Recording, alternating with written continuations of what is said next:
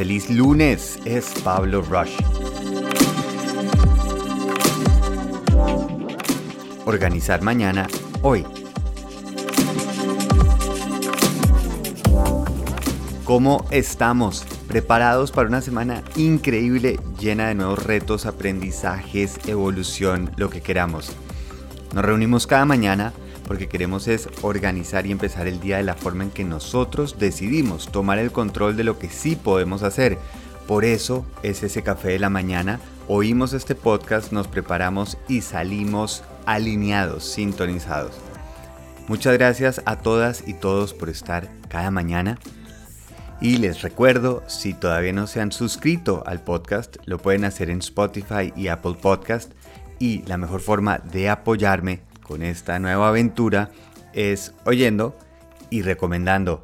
Así que muchas, muchas gracias. Algo que yo sé que es muy difícil de trabajar y lo sé porque ha sido, digamos, ese proceso en el que estoy durante los últimos meses, es eso de no enfocarnos en el resultado y creo que es de lo que mayor número de preguntas me llegan, es la gente diciendo, ¿cómo no me enfoco en el resultado? ¿Cómo hago para no estar viendo para qué lo hago? ¿Cómo hago para que no esté enfocado en qué me dice mi jefe, que estoy vendiendo?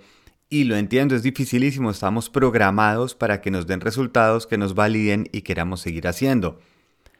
Y justo encontré un libro que me ayuda y ojalá ustedes también a entender esto que queremos lograr, a cómo no enfocarnos en esos resultados, sino simplemente en qué sí tenemos nosotros el control, que es esa práctica, es lo que vamos a hacer nosotros cada día y no esperando esa validación, porque la validación está completamente por fuera de nuestro alcance.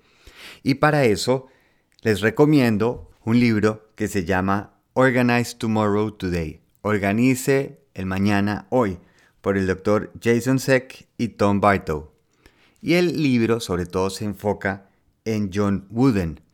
John Wooden es una de esas estrellas de entrenadores que uno no conoce, pero puede ser uno de los mejores coaches de básquetbol de la historia. Él llevó a su equipo de UCLA, en equipo de básquet, a ganar 88 partidos seguidos y 7 campeonatos nacionales consecutivos, uno después del otro es una persona que tiene claro cómo llegar a estos resultados. Pero les voy a decir una frase de él. Si quieres extender tu racha ganadora, olvídalo. Si quieres romper una racha de pérdidas, olvídalo. Olvida todo a excepción de concentrarse en trabajar fuerte y planear inteligentemente.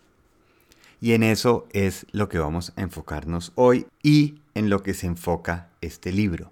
Un equipo de básquet, por más que se concentre únicamente en esa victoria, si no practica, va a ser muy difícil. Donde tienen el poder y el control es en lo que están practicando. Imagínense ustedes que hubiera una canasta llena de bolas de básquet y hay 20 bolas de básquet, pero dentro de esas bolas de básquet hay tres doradas. Entonces, si yo las lanzo y en sexto con una bola normal de básquet vale un punto, pero la bola dorada vale 10 puntos. Ahora, imagínense que antes de este juego ustedes pudieran escoger esos tres balones dorados para que puedan anotar esos 30 puntos. Sería una buena ventaja, ¿cierto? Y esto es precisamente lo que ellos dicen. ¿Qué pasa si nosotros organizamos nuestro día con las tres las tres cosas claves que quiero hacer mañana que van a hacer una diferencia. Mañana, que las pueda completar mañana. Y para todos esos oyentes pilos que están oyéndolo por la mañana, pues van a tener el momento perfecto, porque cuando ellos recomiendan cuándo hacer este ejercicio es cinco minutos antes del almuerzo. Yo decido las tres cosas claves que voy a hacer mañana cinco minutos antes del almuerzo de hoy y de esta manera me da tiempo que la cabeza vaya como practicando, teniendo ahí atrás que todos sabemos que cuando no está en esa parte frontal del neocórtex, sino un poquito más atrás, es donde estamos trabajando con toda nuestra capacidad, aún en nuestro sueño. Por eso al siguiente día en la mañana, cuando vamos a iniciar con esas tres, ya llevamos esa ventaja.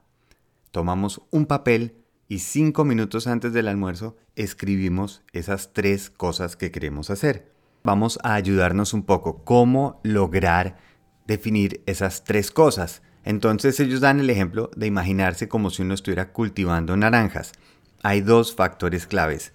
Una, que es cosechar la fruta, y el otro, que es cuidar los árboles y sembrar nuevos árboles. De esa manera tengo algo a corto plazo y algo a largo plazo. Por ejemplo, a corto plazo puedo conseguir más contactos, puedo estar estudiando para el examen que tengo dentro de muy poco, envío ese mail o esa propuesta o cotización. Y la segunda es qué puedo estar haciendo para el futuro. Por ejemplo, qué programa puedo estar aprendiendo, qué nueva habilidad estoy adquiriendo. Lo que queremos es equilibrar en ese trabajo que estamos haciendo esas tres cosas claves que vamos a poner en la lista de cada día es también tener un equilibrio entre lo que es ya urgente y lo que es importante para el futuro. De esas tres cosas que tengo en la lista, a una le pongo una estrellita. Una que es diciendo, esta es la clave, esta es la que me toca ahorita meterle más esfuerzo, que tiene que quedar hecha.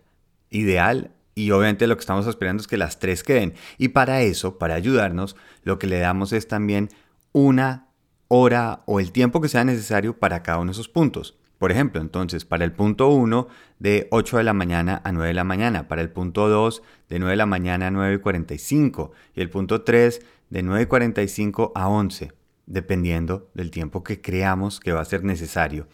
Y el ideal es esa hora de la mañana en que todavía sabemos que tenemos más tiempo y no estamos escorriendo al final del día para completarlo, además aprovechando ese momento del día anterior que el cerebro estuvo trabajando durante la tarde y durante la noche para empezar frescos y eso nos pone activos, nos levantamos ya con un plan, con un plan de acción que sabemos que vamos a hacer y podemos controlar. Ahora, ¿qué va a pasar si aparece la vida con sus sorpresas inesperadas en donde teníamos algo planeado, sale una reunión, sale algo que no estaba planeado, me demoré más en algo que va a ser lo más normal? Aquí se aplica también la estrategia del coach, donde decía tomarse un timeout de 100 segundos, que es lo que sucede mucho en deportes. Cuando un entrenador ve que el equipo se le está desanimando o está perdiendo el norte, toman un timeout de 100 segundos. Y lo primero que él sugiere es empezar simplemente con un ejercicio de respiración.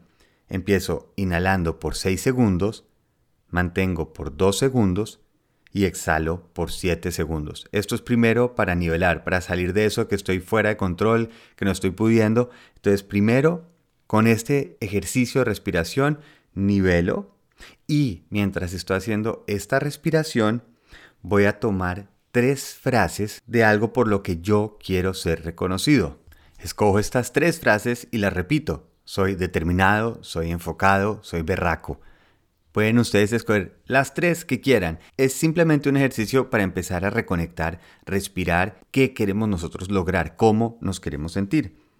Luego, mientras hago esa respiración, pienso tres cosas que hice bien en las últimas 24 horas, para que yo sí note que sí he avanzado, sí he logrado. A veces en esos momentos de reacciones empezamos a ver solo lo malo. Entonces nos enfocamos en tres cosas las últimas 24 horas que sí he logrado y luego tres cosas que voy a poder lograr fácilmente en las próximas 24. Simplemente para empezar, mandar ese mail, llamar a una persona, ir a comer, lo empiezo a activar simplemente para que la cabeza salga de ese estado.